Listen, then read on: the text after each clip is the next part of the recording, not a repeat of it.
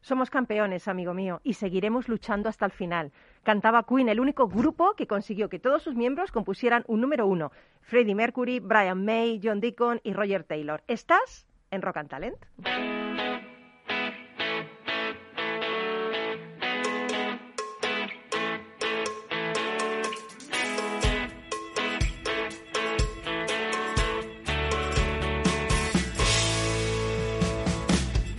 En Capital Radio, Rock and Talent, con Paloma Orozco.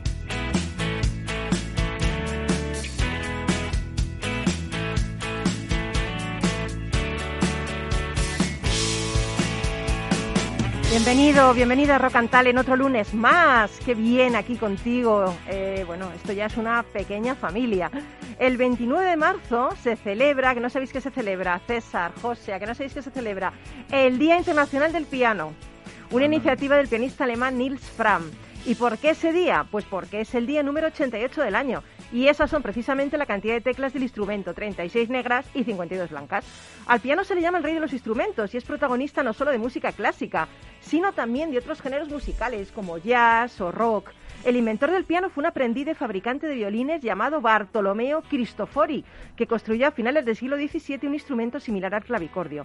La palabra piano es la evolución del nombre con el que Cristofi bautizó a su creación. Atentos al nombre tan cortito clavicémbalo con piano forte, que se traduciría al castellano como clavecín con sonido suave y fuerte. O sea, me voy a tocar el clavecín con sonido suave y fuerte a la otra habitación. Posteriormente se abrevió su nombre a pianoforte y más tarde se acortó a piano. Mm, qué bien, por lo menos, mira, es más cortito. Un buen piano de cola no tiene menos de 12.000 piezas diferentes, de las cuales una gran parte entran en movimiento para que el martillo golpee las cuerdas. ¿Sabes cuál fue el, piano más caro del mundo? Pues uno fabricado por Steinway Sons cuando en 2015 presentó su piano número 600.000. El diseño se encargó al artesano Frank Polaro, que se inspiró en la famosa espiral de Fibonacci. Cuatro años de duro trabajo dieron como resultado un instrumento de proporciones perfectas, acústica excepcional y estética exclusiva. El intérprete chino Lang Lang fue el encargado de estrenar esta pieza valorada en más de, ¿cuánto diréis? José. Uh, César. un millón. Te has quedado corto por otro. Dos millones. Dos millones. Dos millones de euros. Hoy en Rock and Talent recibimos a tres virtuosos del mundo del talento que nos acompañarán en este viaje donde la música tiene un papel fundamental y donde Miki Garay también lo tiene, que es nuestro súper técnico que está ahí a los mandos de todo esto y además ha elegido todas estas canciones súper bonitas. Bueno, José Ochoa, qué ganas de verte otra vez. Bueno, estamos aquí en época de no verse mucho, pero hacemos lo posible. ¿Pero cuánto hace que no nos hemos visto? Pues tú y yo unos cuantos años ya. Unos cuantos años, exactamente. Bueno, un crack, designer thinking, future strategist y facilitador. Madre mía. Hoy viene a presentarnos su proyecto más reciente, Element 4. ¿Se dice así? Element 4. Lo llamamos Element 4. Element 4. Aunque lo escribimos con el número 4. Con el número 4, exactamente. Para ayudarnos a aplicar el pensamiento de diseño a la perspectiva estratégica. Madre mía, esto parece muy difícil, ¿no? Bueno, no, no creas, porque, por ejemplo, el que inventó el pianoforte, como estabas diciendo, fue un innovador. Ahí está. Y utilizó un pensamiento de diseño. Ah, qué en lugar de pellizcar las cuerdas como hace un clave, lo que hizo fue percutirlas. Anda, mira. para que veas que es que te, te sorprende la vida, ¿eh? Eh, Que sabe este de piano, José, es que sabe de todo este hombre. Pero es Y- que además el piano, siendo un instrumento como se llama de tecla, en realidad lo que hace no es abrir sonido de aire ni sino golpear. Pero ha habido compositores como Prokofiev o Sostakovich que han utilizado el piano como un instrumento de percusión Fíjate. dentro de la dentro de sus sinfonías, ¿no? Suena como si fuera una pieza, o sea, una parte de la percusión y es el piano el que está sonando. Yo creo que eso es por la mascarilla que lleva, José. Que le hace más listo que los demás. No, la o sea, fijaros la es- pequeña mascarilla que me lleva de la NASA de Star Trek, el Capitán Kirk, que es en este momento. Pues no es no es de Star Trek, es una innovación española, es Madre. de un equipo de diseño del País Vasco. Pues me encanta esa mascarilla, ha liberado su sonrisa, ha liberado, te le entra aire pero con el filtro este EPA, bueno, bueno, bueno, y, y se le puede ver, no nos puede hacer ninguna mueca ni nada, César. No, solo buenas, solo muecas positivas. Genial, bueno, luego nos lo vas a contar todo. Eh, luego tenemos a Alba Escolá, que es gerente de Imancor, que nos va a hablar de digitalización y empleo y responder a cuestiones como si la sociedad española está preparada para ser más digital, si poseemos las competencias digitales necesarias y cuánto se digitalizará el empleo en los próximos años. La tendremos por teléfono. Y luego hablaremos con nuestro súper, súper experto en mitología y simbología, César Espinel, que hoy nos va a desentrañar una simbología que a mí particularmente me encanta, que es la simbología del ave fénix para renacer de nuestras cenizas, ¿no? Es que nos hace mucha falta esto, ¿eh? Desde luego, y además es un símbolo muy famoso y en cambio del que se sabe generalmente muy poquito. Entonces vamos a intentar rascar un poco más a ver qué hay detrás de todo ello. Bueno, a ver si vas a rascar mucho, se con incendio aquí con el ave fénix. bueno, son cada 500 años, no le toca de momento. Bueno, bueno, esperemos, esperemos. Y, y antes de empezar, me gustaría deciros que hoy la canción que ha puesto Miki a mí particularmente me encanta y creo que la necesitamos mucho. No voy a decir más, seguro que la conocéis todos. Es de mi, uno de mis grupos favoritos, Queen. Ya veréis. Empezamos.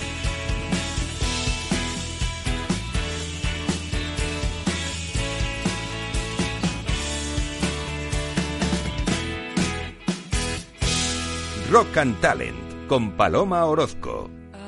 my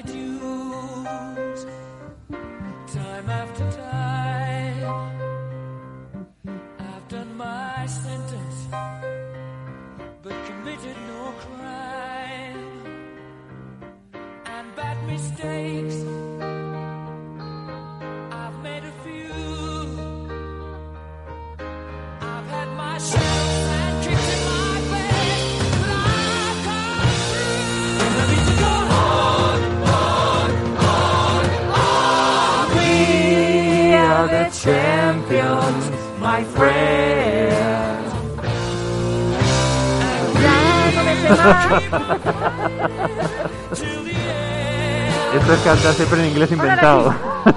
We are the champions. We are the champions. No conclusion that we are the champions of the world.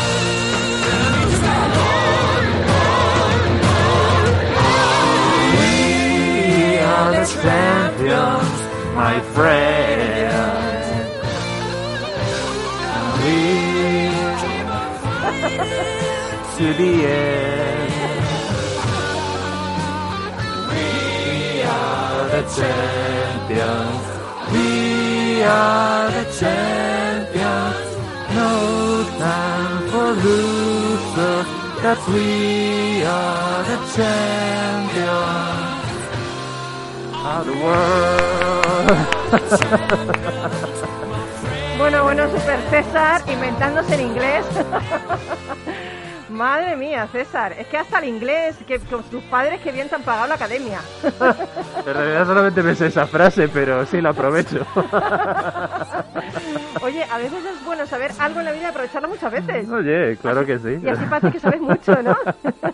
bueno, qué subidón cantando We're Champion. Es que no necesitamos, necesitamos saber que esto se va a acabar, que mm. estamos siendo campeones que de gente. Mira, yo esta canción se la voy a dedicar a todos los sanitarios, fíjate. A toda la gente que está al pie del cañón, a todos los cajeros, a los que recogen la basura, mm. que son majísimos, a los, a los carteros, a todos los que no se paran, y a todos los que llevan la mascarilla un día entero sin quejarse, y no se la dedico a los que se quejan por llevarla 10 minutos. ¿Qué parece? Así es, así es. ¿Verdad? Mm. Bueno, José Ochoa, qué lujo tenerte aquí.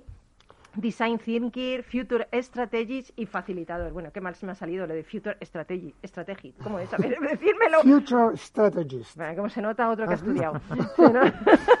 ¿no? honrado soy yo por, haberme, por poder estar aquí con vosotros. Bueno, eh, permíteme que te diga, es, es, un crack, se formó en investigación en el CSIC, ha sido docente en varias universidades de España y América Latina, redactor de la agencia EFI, gerente de soluciones y conocimiento en Econ Media Lab e Indra.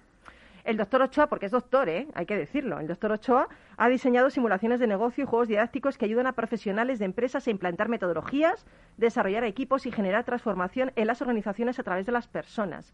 En los últimos años ha puesto en marcha modelos de trabajo para el pensamiento de diseño y la prospección estratégica.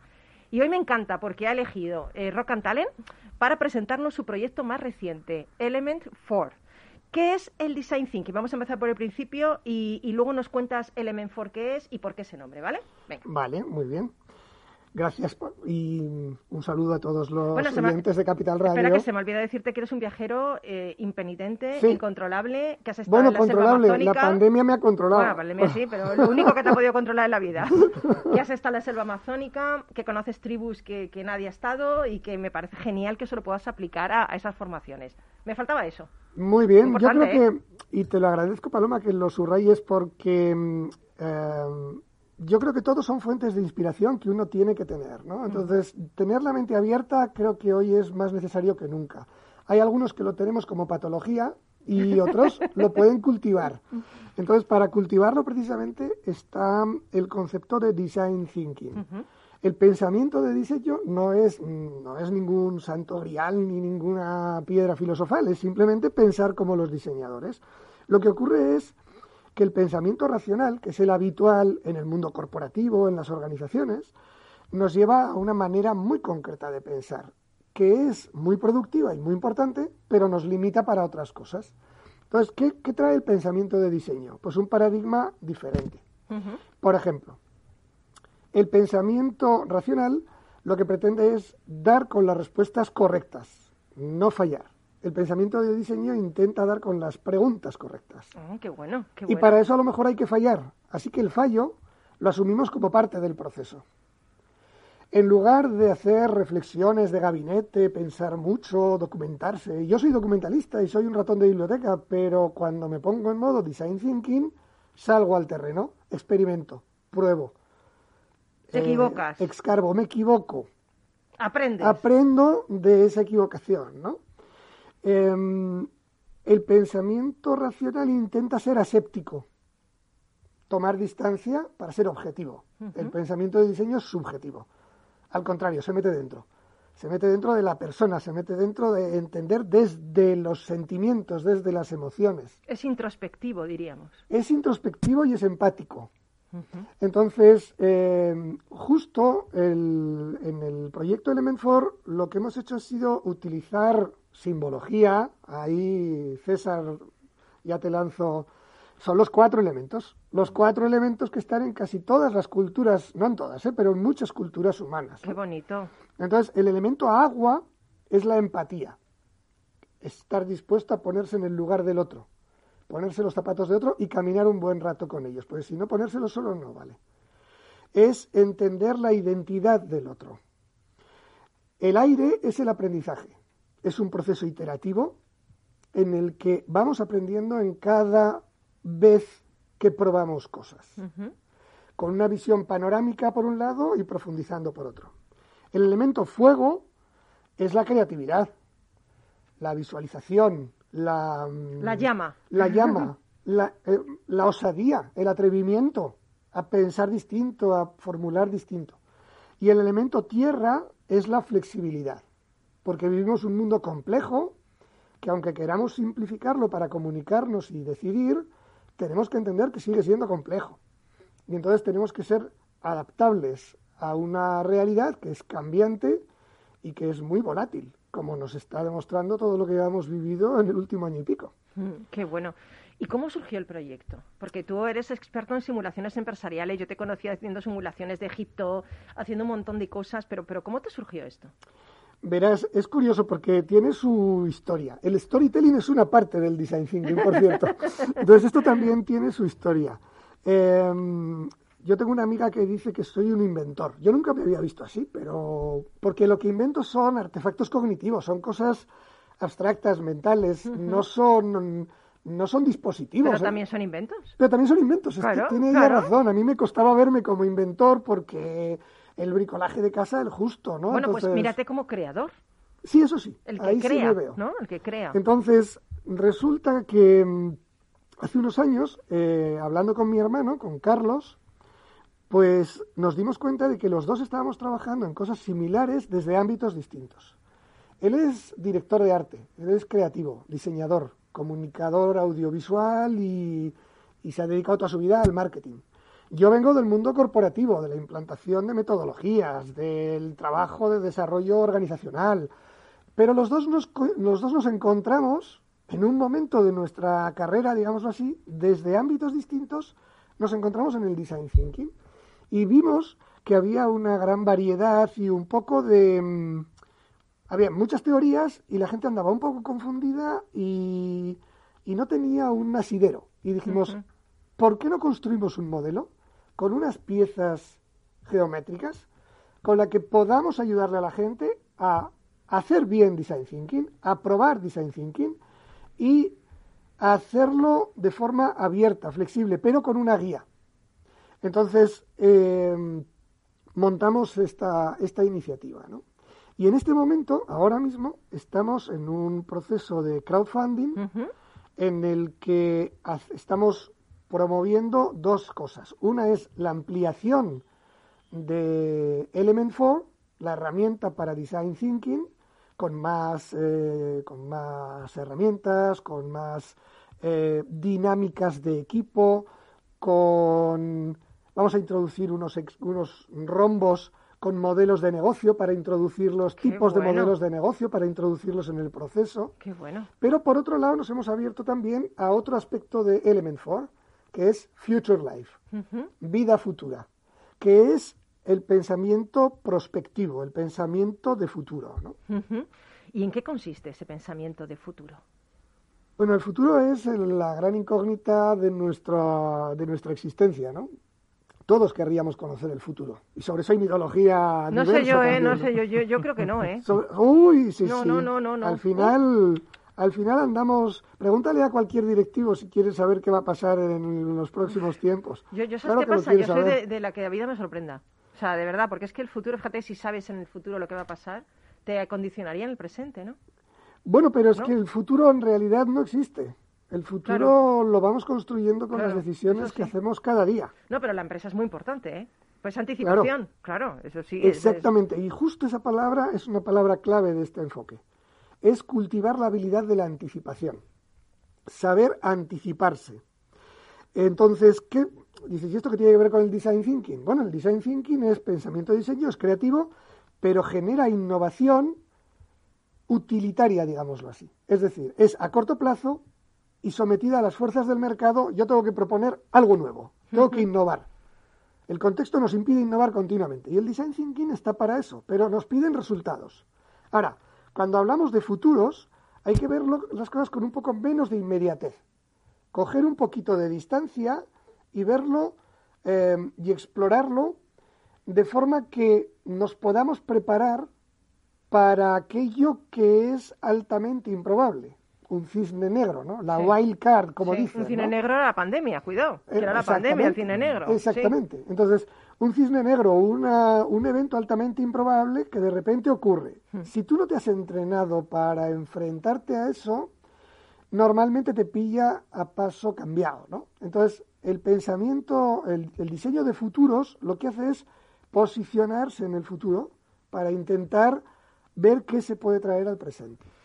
Oye, tú me hablabas de unas, una serie de datos, de por qué es importante esto. Sí, y has recopilado una serie de datos, ¿no? Bueno, hicimos una encuesta eh, en la que participaron 500 personas. No está mal no, como está, muestra. no, no, está muy bien. El 64% de los cuales personas directivos o emprendedores, es decir, personas que toman las decisiones, preguntándoles cómo hacían su reflexión estratégica.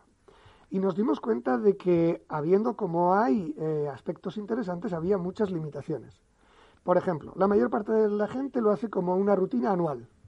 La O sea, nada parte- más que una vez al año. una vez al año. Bueno. Y además planifican para el siguiente año o el siguiente trimestre. Y nada, queda muy, muy corto eso. Queda corto porque mm, es- Insuficiente y corto, digo yo, ¿eh? No sé. necesitamos, necesitamos tener el hábito de marcharnos más lejos para Claro, explorar otras claro. opciones, ver cómo las tendencias nos pueden llevar más lejos. Y además nos dimos cuenta de que apenas el 9% de las personas cuando hacen planificación estratégica utiliza el 20 y pico por ciento, el 27 por ciento sí utiliza diseño de escenarios, pero solo el 9 por ciento se inspira en el arte. Mira, estoy para qué el arte. Jolín, pues muy, me parece muy importante. Pues lo hace muy poca gente. Pero eso es hacer las cosas de manera diferente. Claro, Y deberían hacerlo de manera diferente Mirar para la ciencia ficción, Claro.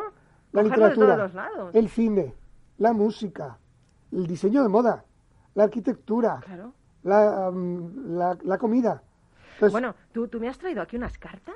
eso, es otra, eso es otra historia, Me has eso es aquí otra unas guerra. cartas, Yo no pero- hago más pero- que regalarte pero, pero cosas. es que, es que te digo una cosa, es que es, es maravilloso aprender de una manera diferente, ¿no? Entonces, yo creo que esto lo has trasladado también a LM4, ¿no? Y, y- y hay otra cosa además que has hecho, otra propuesta eh, que me encanta, que quiero que me la cuentes. eh, una propuesta que se llama Altered Midsight Event. Ya verás, esto es Eso es, curioso es- porque Pero es que te pasas la vida, yo no sé cuándo duermes tú, si es que te pasas la vida creando cosas. Tú eres No, el Leonardo da Vinci de- del mundo de la empresa. Bueno, ojalá. No, Ojalá. no, te digo yo ya, que en, sí. el, en el tema de que se me ocurran cosas, sí. No me digas. Pero, verás, eh, muchas veces la reflexión estratégica está secuestrada en el sentido positivo, ¿vale? Pero está secuestrada por la alta dirección, la dirección general, y lo peor que te puede pasar es que la tenga en sus manos el financiero, porque te va a poner cifras y te va a limitar. Entonces, lo que necesitamos es que se involucre a más gente y que se hagan ejercicios que no tengan por fuerza que dar un resultado específico, sino que entrenan. Igual que cuando tú vas al gimnasio y te subes a la cinta de correr, Sí, sí, sí. no pretendes que te den un diploma de maratón.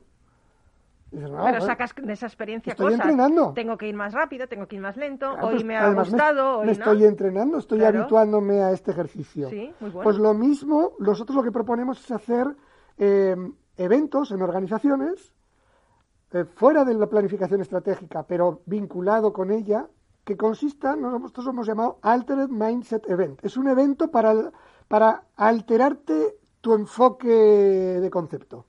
¿Por qué? Porque tienen que llegar unos locos como nosotros para obligarte, para obligarte a pensar de otra manera, para involucrar a gente de la organización que nunca ha estado en el plan estratégico. Y entonces, darte, eh, en América Latina dirían insumos, darte insumos, darte... Pero, pero eh, que eso es buenísimo porque, porque estás involucrando a gente que a lo mejor tiene mucho que aportar y hasta ahora han aportado. Hasta y les ahora haces no se parte del cuenta con equipo. ellos. Claro, está muy bien eso, ¿eh? Y entonces, pero además de forma loca, o sea, de forma, o sea, yo te hago irte al año 2053 y te hago ver el mundo como si estuvieras viendo The Expanse o una serie futurista. Ostras. Entonces tienes que vivirlo desde allí. Y en ese proceso nuestro luego recuperamos lo que hemos aprendido para ver qué podemos aprovechar en nuestro enfoque estratégico. Yo quiero ir. Bueno, organizamos uno. Por, por- por supuesto, Yo vamos, quiero ir. clarísimo. Sí, sí. Yo quiero ir y que, y que César y tú, porque mira, César también tiene mucho que aportar, me llevéis por esos caminos que me encantan y que me saquéis de mi zona de confort. A mí me encanta siempre estar fuera de mi zona de confort. Yo creo que eso es una cosa negativa, también te digo, ¿eh? porque esto es una, una rutina para mí esto de la zona de confort. Salí siempre, todo el rato, todo el rato estoy fuera. Pero Bueno. es que suceden cosas maravillosas, ¿no? Claro que sí. Oye, pues y si alguien quiere saber un poquito más, dinos una página web o algo Pues mira, para la página web, la página web es relativamente fácil, es element, Como elemento, pero como sin la elemento O. pero en inglés, element4.es. Ujú. Pero es que además ahora estamos... Cuatro en número. Cuatro en número. Element 4, pero con el 4 Sí, en número, Element 4 punto punto ES. es, exactamente. Pero es que además ahora mismo estamos en un proceso de crowdfunding, entonces la gente puede, mm, con el micromecenazgo, contribuir. Genial, Y, pues es- nada, y lo tenemos en Verkami. contribuir todos, contribuir todos. Vamos a, a contribuir también con la Publi y ahora enseguida volvemos aquí en Rock and Talent. Seguimos.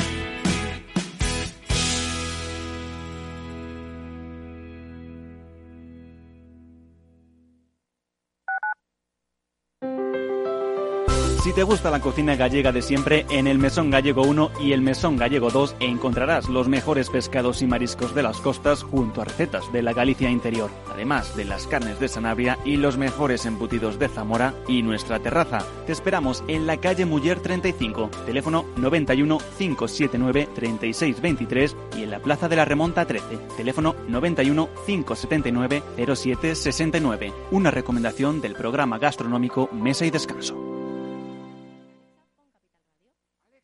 Gráficas Naciones. Más de 50 años de experiencia en el sector de las artes gráficas. Apostamos por la última tecnología tanto en impresión offset como en digital y gran formato. Realizamos todo tipo de impresión. Tarjetas de visita, folletos, libros, vinilos, decoración y montaje de stands. Más información en el 91 629 2145 o en gráficasnaciones.es.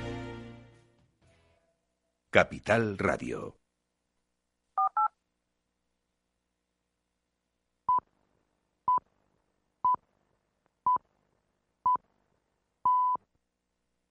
Rock and Talent con Paloma Orozco.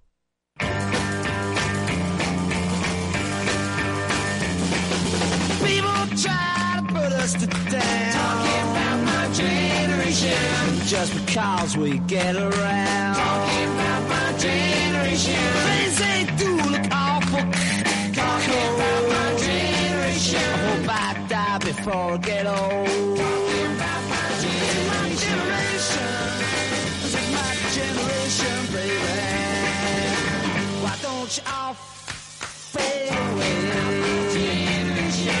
Try and dig what we all say. I'm not trying to cause a big sensation. I'm just talking about my generation.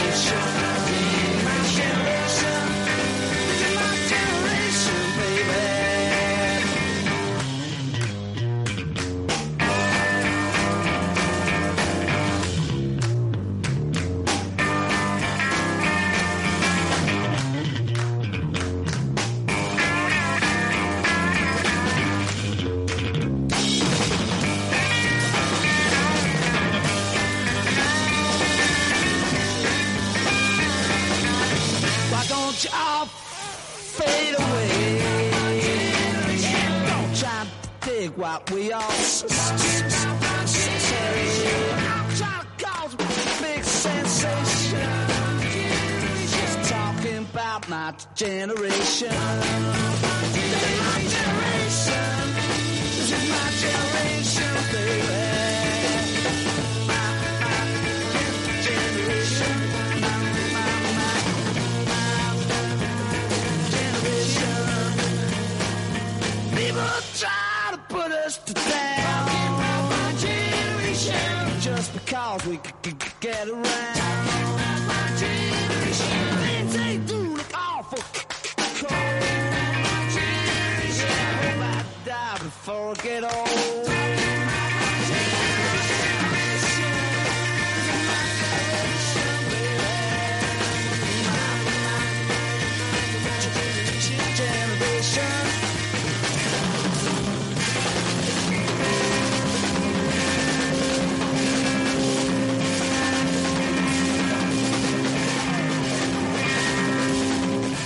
Pues aquí seguimos en Rock and Talent después de hablar con el doctor Ochoa, que la verdad es que qué gusto, ¿eh? yo me quiero ya apuntar ahí a hacer las cosas de una manera diferente.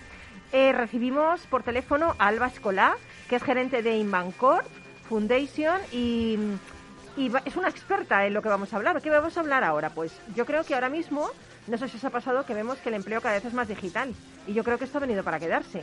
Pero no sé si la sociedad española estamos preparados para esto, no sé si tenemos las competencias adecuadas, no sé hasta dónde irá esta tendencia, con lo cual yo creo que es muy bueno preguntar pues a, a- estas personas como Alba Escolá, eh, que han hecho bueno un, un trabajo increíble en el Observatorio de Competencias Digitales y Ocupabilidad eh, que Iman- eh, Imancorp Foundation ha puesto en marcha con la colaboración de la Universidad Autónoma de Barcelona y eh, han hecho una un- bueno os va a sorprender los datos y los resultados que, que ellos han, han visto en esto, ¿no? Buenos días, Alba, ¿qué tal? Hola, buenos días, Paloma. ¿Qué tal? ¿Qué tal estás? ¿Bien? Muy bien, encantada de saludarte. Oye, que, que se te ve que has desayunado por la mañana porque tienes mucha energía positiva, ¿eh? Eso siempre.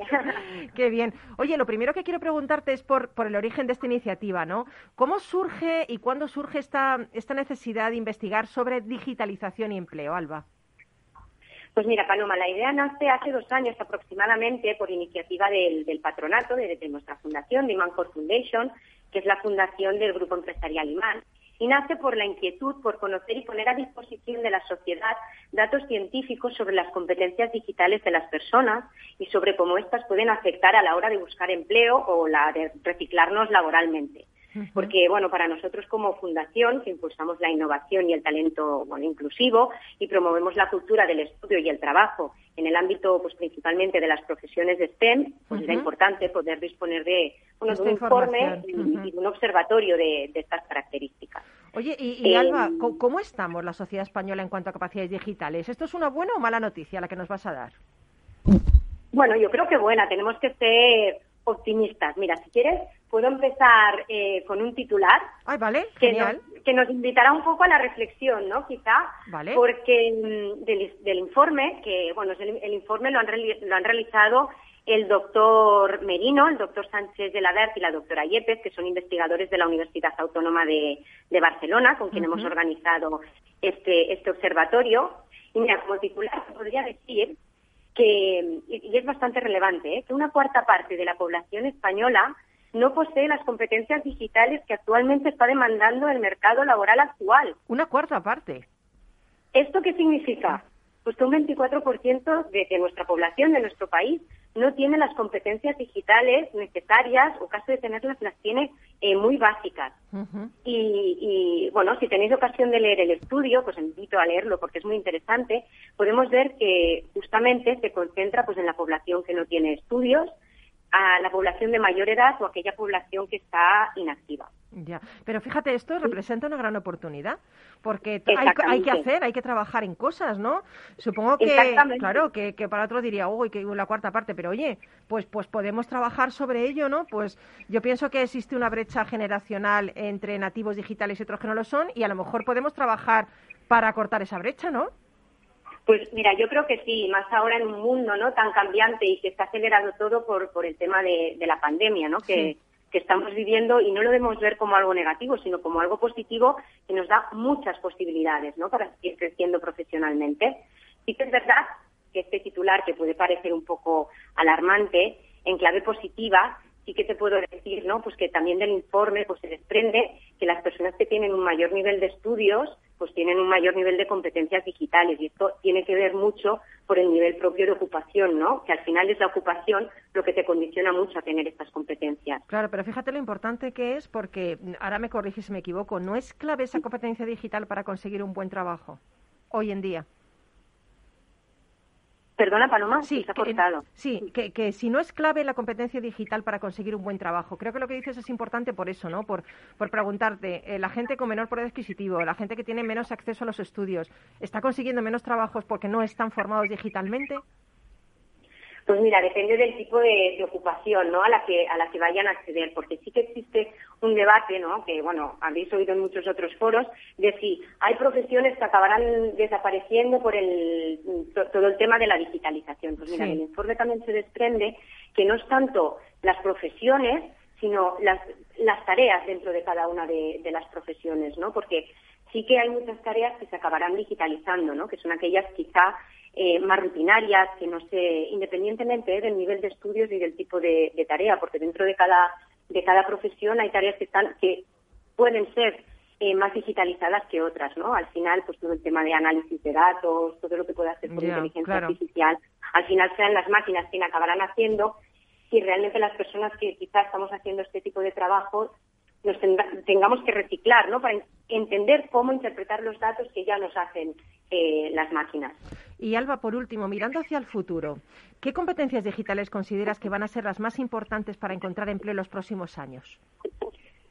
Pues mira, esto es eh, realmente difícil de, de- de contestar, ¿no? Sí. Porque em, ¿cuál será el trabajo del futuro? Tampoco lo tenemos todavía definido, ¿no? Hacia dónde está tendiendo el mercado, el mercado laboral. Pero sí que es cierto que tener competencias digitales será clave en el futuro, ¿no? Porque el mundo cada vez está más digitalizado. Sí. Y no solo por lo que se refiere a nuestros puestos de trabajo, ¿eh? sino a toda la transformación social que, que estamos viviendo, pues derivada de esta tecnología, ¿no? Entonces yo creo que sí que es importante y desde la fundación animamos a, a que la gente se forme, se forme de manera eh, digital, porque posiblemente en cualquier tipo de trabajo algo de digitalización habrá, ¿no? Se va a y sobre sí. todo es, muy importante para nosotros también que aprendamos a interactuar pues de una manera ética y responsable en los entornos digitales, sin olvidar que el entorno digital no deja de ser un entorno real también. Desde luego. Y, y, bueno, pues debemos de estar preparados, ¿no? Para todo aquello que venga, sobre todo formación en todo el tema de análisis de datos, inteligencia artifi- artificial, automatización.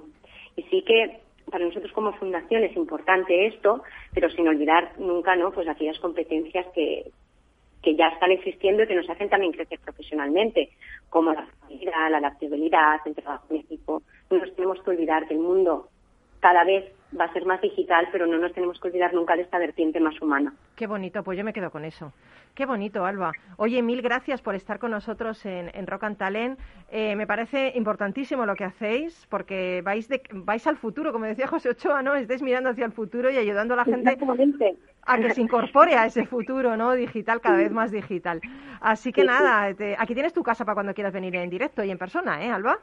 Muchas gracias, Paloma, por invitarnos y te tomo la palabra y espero estar pronto con vosotros también. Genial, pues nada, despedimos a Alba Escolá, gerente de Imancorp, y, y seguimos aquí en. Muchas Gracias, Paloma. Alba. Adiós, buen día. Igualmente.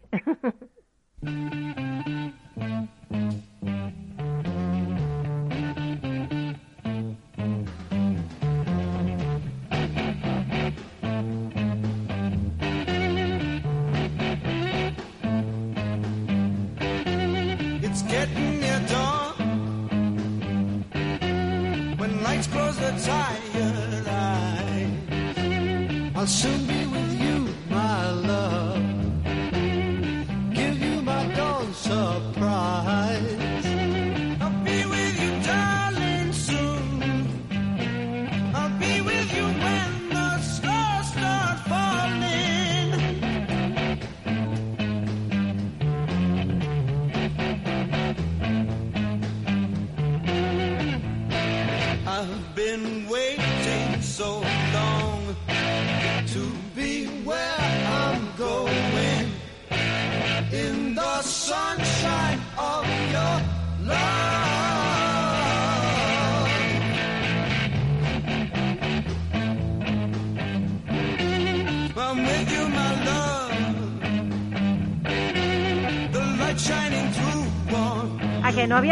esta canción en otra emisora, ¿eh? Ah, ah, Cream. A que no sabéis quién es Cream, ¿eh? El grupo Cream. Sunshine of Your Love. O sea, es que solo se escucha aquí. Solo no la pone Miki como es músico. Y, Claro, esta que no nota. conoce nadie esta canción.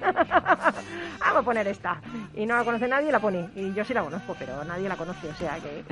Bueno, César. Espinet, nuestro experto en mitología y simbología, nos propone desentrañar una simbología que a mí particularmente me encanta, ¿eh? Me siento muy identificada con esta simbología, la ves Fénix, renacer de las cenizas. Mm, Sí, Por- porque todos hemos renacido alguna vez. O, o diariamente. más bien es eso, más bien es lo segundo. Diariamente incluso hay gente que renace varias veces al día. Madre mía, estoy muy cansado, ¿eh? Es algo muy interesante y muchas veces a lo mejor ni siquiera nos enteramos. Ay, ay, ay, cuenta, cuenta, Eso, cuenta. eso también tiene su punto. ¿De dónde viene eso del ave fénix, el renacer y estas Bueno, la imagen que tenemos todos en nuestro inconsciente colectivo del, del ave fénix es esta especie de águila enorme, roja, vermellón, naranja, que, que de vez en cuando eh, estalla en sí misma en llamas y renace de sus propias cenizas. Qué ¿no? Es, muy- es, un, es un símbolo muy precioso. Menos para el ave, que, re- que estalla. Bueno, según las crónicas, el ave no sufre esto, así que... Menos mal. Menos mal. Mejor para ella. Yo que Sí, soy sí. amante de los animales, oye. Dice que ni se entera, pero sí, eso en realidad es una interpretación medieval del, del fénix. En realidad su figura es bastante más antigua, viene en origen en origen de Egipto. Toma ya.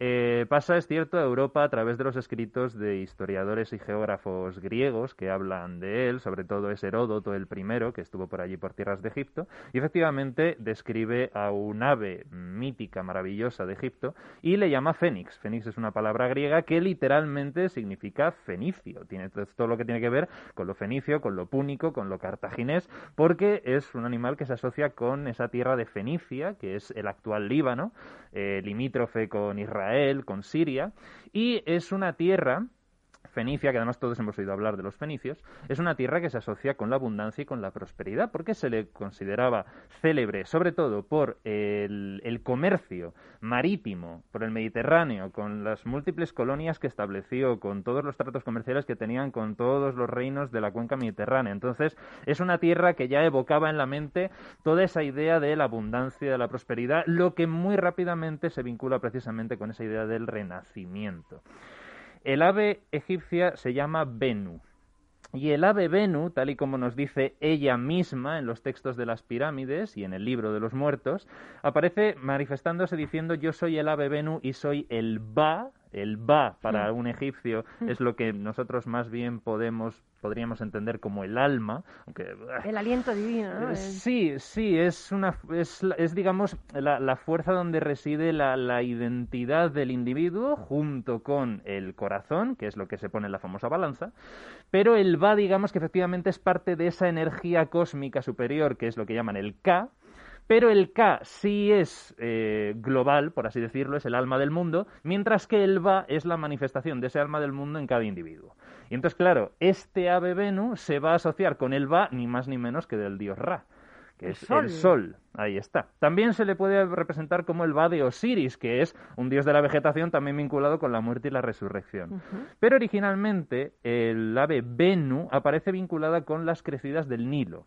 Y en Egipto las crecidas del Nilo no es cosa baladí, porque implicaba regresar a un estado primordial del océano original, que es ese famoso dios Nun, ¿no? Aquello donde todo estaba sepultado en esas aguas primordiales y a partir de las cuales toda, toda la creación misma emerge. ¿no? Entonces, claro, esto es muy interesante, porque si ese pájaro, si ese ave reside su esencia en precisamente eso, la potencia absoluta y la capacidad de generar absolutamente toda la creación, se entiende muy bien que uno de sus epítetos sea aquel que llega a ser por él mismo. Esto también es muy Qué importante. bonito. El ave Venu lo que manifiesta primero, antes que todas las tradiciones griegas, medievales, etcétera, lo primero que viene a representar es la capacidad que tiene el ser humano por influencia divina de llegar a ser el que es, que no es baladí. No, no, ni, no, exacto. Y esa idea de que de ese periodo de caos que implicaban las crecidas del Nilo, cuando toda la tierra quedaba negada, luego las aguas se retiraban y la tierra quedaba ya así fertilizada para el cultivo. Por eso en Egipto el color negro es el color de la vida, cuando normalmente lo asociamos a la muerte. En Egipto es al revés, porque la tierra mojada es negra y eso implicaba que Egipto podía continuar en la existencia. Claro, pasar de esa idea de la crecida del Nilo, de la muerte y el renacimiento, es muy fácil vincularlo también con el Sol. El Sol que siempre nace, viaja y traza ese viaje por toda la bóveda celeste y muere todas las noches para en el inframundo durante la noche enfrentarse a esa enorme serpiente El para Duat, luego ¿no? El volver. Duat, ¿no? El Aduat, efectivamente. De hecho, el propio Ave Venu también se presenta a sí mismo en el libro de los muertos como que es el guía de los dioses en la Duat. ¿no? Efectivamente, también por lo tanto vinculado con esa idea de la muerte y del Y renacimiento. de la resurrección. Efectivamente. Claro, esto cuando lo cuenta Heródoto y le da ese nombre de Fénix, lógicamente para la Europa medieval eso era, les hacían los ojos chiribitas, porque era un símbolo perfecto para representar a Cristo sin representar a Cristo. Entonces, claro, por eso encontramos en tantos tratados medievales y en tantos textos medievales la idea del ave Fénix vinculado con Cristo, con la muerte y la resurrección, con el renacimiento, también se la asocia con la Virgen María, con la virginidad perpetua, con la vida en el Edén, Madre con mía, el pa- paraíso. Pero para todo lo que sirve la ave fénix, madre mía. Hombre, es que eso de renacer que- da mucho mucho juego, José, madre mía. Efectivamente, y precisamente por eso, claro, todo dependiendo, como todo buen símbolo, todo depende del contexto, la- de donde aparece la idea que se pretende transmitir, pero siempre la idea de la muerte y el, y el renacimiento va asociado a una transformación.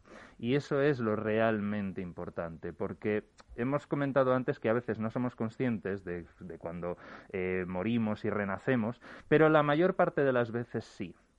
Y realmente ahí es cuando hay una auténtica transformación, cuando la persona ya muere en la muerte simbólica y renace como alguien completamente nuevo, porque se ha producido una transformación en su interior. Eso es lo que va a representar el ave fénix en el mundo medieval y que es lo que entendemos a día de hoy todos. La idea de estallar en llamas, en fuego, antes que hemos estado aquí hablando del fuego y de la llama creativa, precisamente ese fuego, el fuego tiene dos elementos, uno que es destructor y otro que es purificador. Por eso, en la antigüedad, muchos dioses de la muerte son también dioses de la vida. Pero César, estamos en ese momento ahora con el tema de la pandemia. Estamos porque en medio. eh, Porque es muy bonito ese- esa imagen para este momento que estamos viviendo, Sí, ¿no? a- y, a, y a eso iba. Estamos justo en medio, estamos en el nun, estamos en el caos, estamos en un periodo caótico. ¿Qué ocurre? Que después del caos necesariamente tiene que venir un orden nuevo. En griego Mm. orden se dice cosmos, es decir, necesitamos un cambio cósmico. Ahora bien, depende enteramente de nosotros si después de este periodo de caos va a venir un orden que sea realmente nuevo o vamos a tener el orden anterior. Pero me da la sensación de que la gente no es consciente de que depende de cada uno el hecho de cambiar y de, y de sacar de esta experiencia algo positivo para la humanidad en general, no para uno solo. Cuidado, ¿no? Sí, efectivamente, y yo creo que también tiene mucho que ver con esta cultura de, de llamada cancelación, ¿no? Esta mañana precisamente leía una noticia que una televisión valenciana ha decidido cancelar la serie de Dragon Ball, de Bola de Dragón, ¿Por qué? por considerarla machista.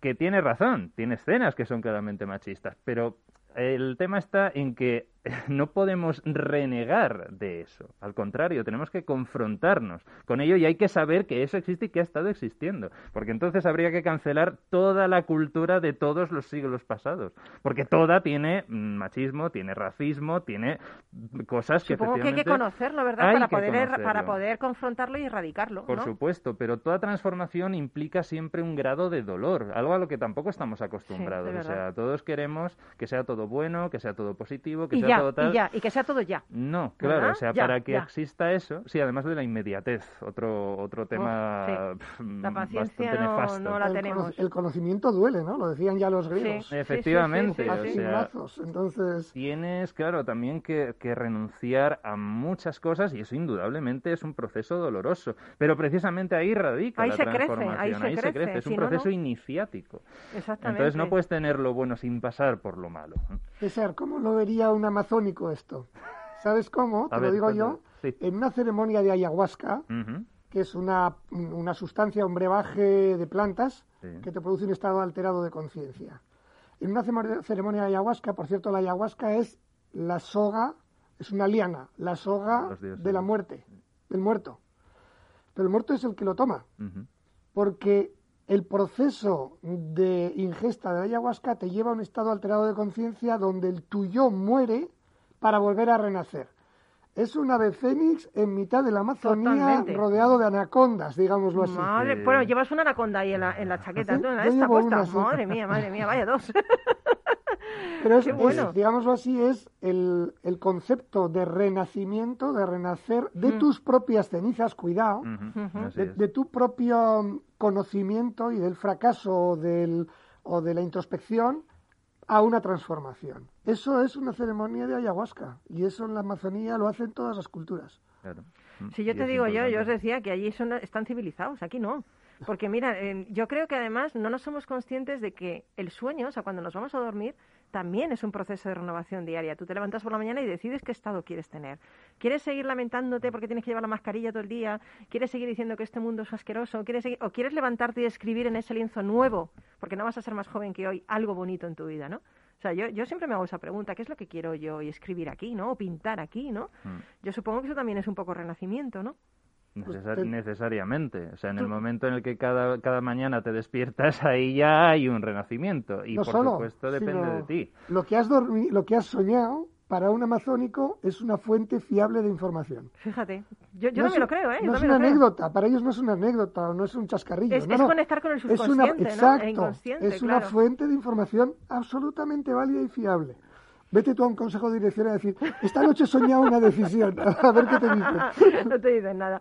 Bueno, Claro, pues pero- mil, mil gracias, César. Eh, qué bonito lo que nos cuentas, qué bonito. Yo, un- yo a veces me siento una de Fénix, bueno, me lo siento todos los días, la verdad. ¿para Hay que, vamos a sí, decir? sí, hay que, hay que sentirse, porque realmente está para eso, El para poder de la resiliencia. ¿no? Sí, sí. El- Si me una frase muy Sí, sí, rápida, sí. ahora que me lo has recordado, Claro. el tema de que te sientes una vez feliz. Fíjate, eh, Meister Eckhart, que fue un monje dominico medieval, decía que cuando el alma quiere, desea, anhela experimentar algo, construye una imagen fuera de él y luego se lanza y entra en ella y Ah, penetra bonito. en esa imagen. Entonces, ese es el, ese significado que él daba al símbolo. Bueno, pues a ver si me da tiempo a preguntaros algo al final, ¿vale? Venga. Se me acaba de ocurrir. Oye, esta canción que os voy a poner, esta canción para mí significa mucho. Y además, ¿sabéis lo que dice? Que solo el amor nos, nos eh, salvará. Y es una canción que es de los Eagles. eh, es es eh, muy bonita lo que dice, solo el amor nos salvará. Y yo lo creo, ¿eh? Yo creo que solo el amor nos salvará. Vamos con ello, Miki, cuando quieras.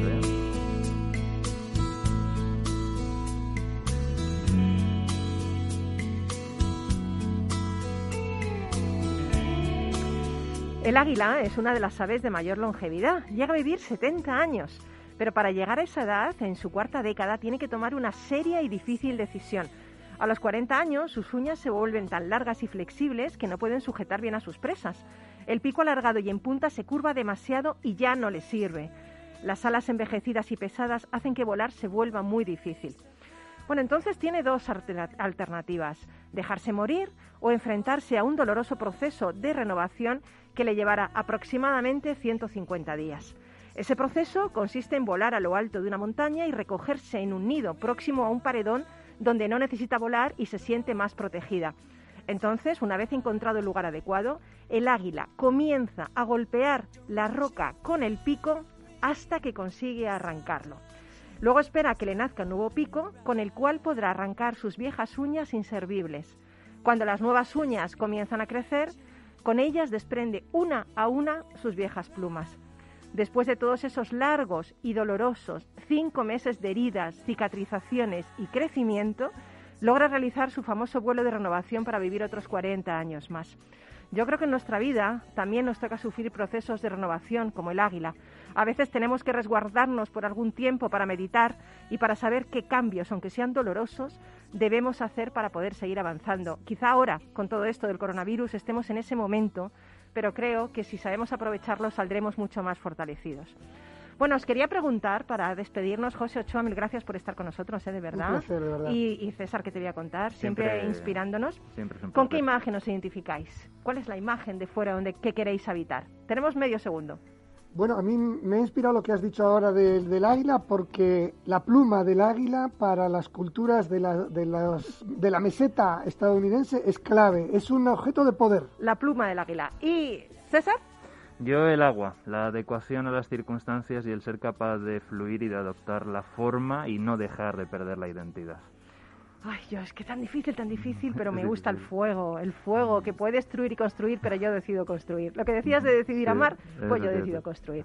Bueno, nos vamos, nos vamos. Desde Capital Radio, todo el equipo de Rock and Talent, te deseamos una semana magnífica. Miki Garay a los mandos de toda la nave y eligiendo todas las canciones. Que tenemos al duende de vacaciones, bien merecidas.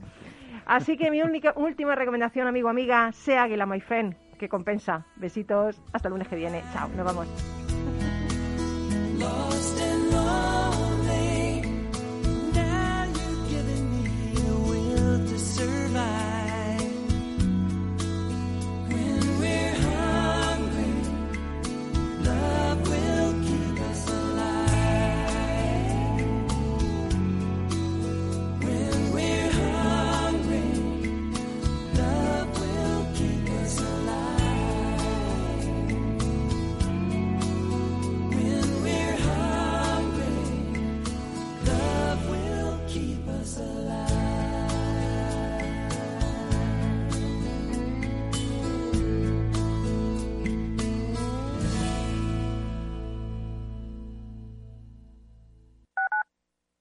Tu radio en Madrid 105.7, Capital Radio. Memorízalo en tu coche. Disfruta de la mejor cocina gallega en Montes de Galicia. Todo un clásico moderno en el barrio de Salamanca. Disfruta de la variada dieta atlántica, de las mejores carnes y pescados tratados con respeto y transparencia y regados con una de las mejores bodegas de la zona. En grupo, en familia o en pareja, Montes de Galicia te ofrece el espacio perfecto en cada ocasión. Información, análisis, previsiones, recomendaciones, todo lo que necesitas saber para tomar tus decisiones de inversión en Mercado Abierto, de 4 a 7 de la tarde con Rocío Arbiza, Capital Radio.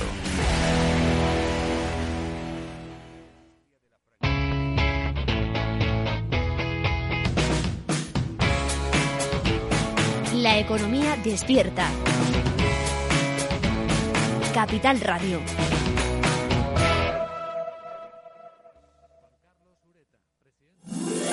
Todos los lunes a las 12, en directo en Capital Radio, la actualidad de personas y empresas en el Foro de los Recursos Humanos, primer espacio en la radio y en Internet dedicado a la gestión de personas y directivos en nuestro país. Pero más que nunca nos toca hablar de aspectos humanos. Voces acreditadas, profesionales del sector, empresas destacadas, empleados, líderes, todo sobre los recursos humanos. Un año más estamos con todos ustedes eh, en este espacio único en la radio y en nuestros contenidos dedicados a la diversidad. En la radio siempre en directo desde hace 18 años. Antena de Oro 2020. El Foro de los Recursos Humanos. Los lunes a las 12. Con Francisco García Cabello. Para personas inquietas, Capital Radio.